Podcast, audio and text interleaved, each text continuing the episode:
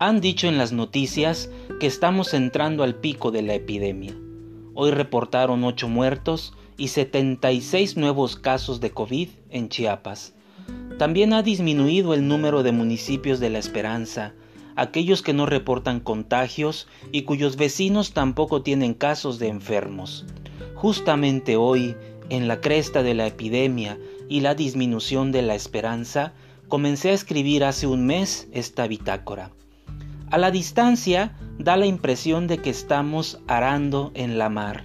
No sé si es porque el bicho no da su brazo a torcer, porque mis estudiantes están cada vez más lejos o porque hoy hizo mucho calor y estamos secos.